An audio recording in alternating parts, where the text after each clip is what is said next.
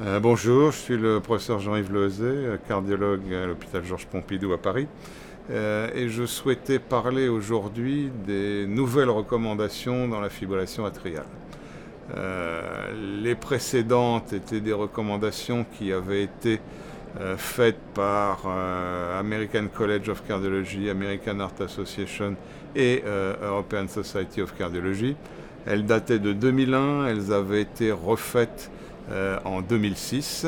Et euh, depuis trois ans, euh, un groupe de 25 cardiologues dont j'avais la chance de faire partie, avec comme leader John Cam de Londres, a travaillé pour proposer une nouvelle version, donc cette fois-ci spécifiquement européenne, de ces recommandations. Alors quand on regarde euh, quelles sont les nouveautés par rapport aux recommandations de 2006, euh, c'est principalement dans deux domaines. Euh, d'une part, celui de l'évaluation du risque thromboembolique et d'autre part, celui du traitement antiarythmique. Alors pour commencer par le problème de l'évaluation du risque thromboembolique, euh, le score SHADS qui avait été proposé par euh, Brian Gage il y a maintenant près de 10 ans euh, est, je crois, bien passé dans les mœurs, au moins chez les cardiologues. score en 6 points, avec le C qui correspond à l'insuffisance cardiaque, le H à l'hypertension, le A à l'âge, le D au diabète et le S, stroke, les antécédents d'accident vasculaire cérébral.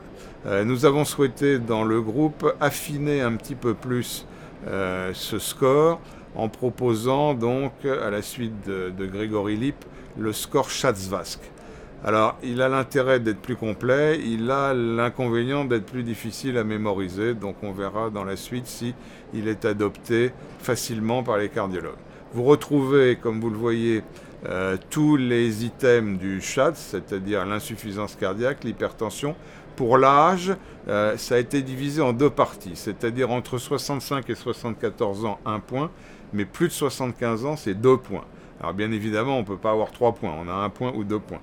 Euh, le diabète, on le retrouve également. L'AVC antérieur, l'AIT antérieur, deux points aussi. Donc ça, ça ne change pas.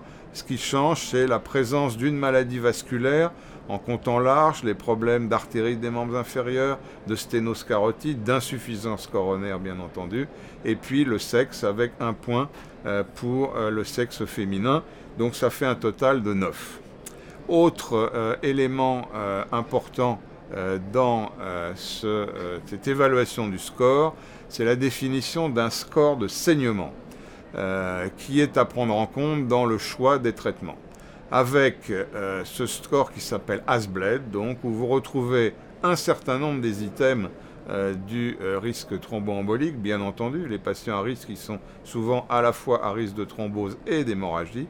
Et c'est l'hypertension artérielle, A, c'est l'anomalie des fonctions hépatiques ou rénales, un point chacun. S, les antécédents d'accident vasculaire cérébral. B, les antécédents de saignement.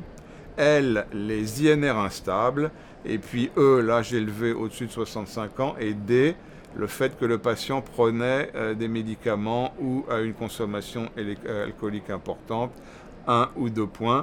Et là aussi, c'est un score sur 9 points. Donc à partir de ces scores sont discutés, bien entendu, les traitements actuels que sont non pas tant l'aspirine dont la place est de plus en plus modeste, mais les antivitamines K. Et puis, bien entendu, le problème des nouveaux antithrombotiques qui ne figurent pas directement dans les tableaux de recommandation, mais que vous pouvez trouver dans le texte et dans le détail du texte, sachant qu'on euh, attend l'enregistrement officiel par la FDA, euh, le MEA du, dabigatran, et cela donnera lieu, bien entendu, à une mise à jour dans euh, les mois qui viendront, mise à jour de ces recommandations. Problème suivant qui a été bien évalué, c'est la place actuelle des nouveaux antiarythmiques. Vous savez que depuis 25 ans, on n'a pas eu la chance d'avoir de nouvelles molécules antiarythmiques et depuis quelques mois, on dispose de la dronédarone. Donc c'était un des exercices du, groupe qui a refait ses recommandations de bien définir la place de la dronédarone. Vous la voyez ici, le raisonnement reste le même. Est-ce qu'il y a ou non une maladie cardiaque sous-jacente? Si la réponse est non, euh, il y a la possibilité de choisir entre tous les antiarythmiques, amiodarone excepté, c'est-à-dire dronédarone, flécaïnide, propafénone ou sotalol. En cas d'échec, c'est euh, l'amiodarone. Pour ce qui est euh, des patients qui ont une maladie cardiaque sous-jacente, euh, vous avez ici les patients avec hypertension, au milieu avec insuffisance coronaire, à droite avec insuffisance cardiaque. Avec hypertension, s'il n'y a pas d'hypertrophie ventriculaire gauche, c'est la même chose que pour les patients considérés comme n'ayant pas de maladie cardiaque sous-jacente. S'il y a une hypertrophie ventriculaire gauche, la proposition c'est la dronédarone, en cas d'échec la myodarone. Si vous avez une maladie coronaire, possibilité d'utiliser soit le sotalol, soit la dronédarone, en cas d'échec, la myodarone. Et puis enfin, si vous avez une insuffisance cardiaque, alors là le distinguo est important, euh, vous avez les patients qui ont des insuffisances cardiaques stade 3, 4 ou 2 instables, pour lesquels il faut éviter la dronédarone, et donc la proposition de médicaments, pour l'instant la seule c'est euh, la myodarone. A l'inverse, pour les insuffisances cardiaques très modérées, c'est-à-dire classe 1 et 2, la possibilité de donner euh, la dronédarone. Voilà donc les principales modifications qui ont été apportées, sachant encore une fois que ces recommandations euh, sont nombreuses, il y a plusieurs dizaines de propositions, plusieurs dizaines de schémas comme celui qu'on voit actuellement euh, et euh, qu'on ne peut qu'engager donc à aller les voir en détail, sachant qu'ils seront mis à jour dans les mois qui viennent, notamment avec le problème des antithrombotiques, domaine qui bouge énormément actuellement.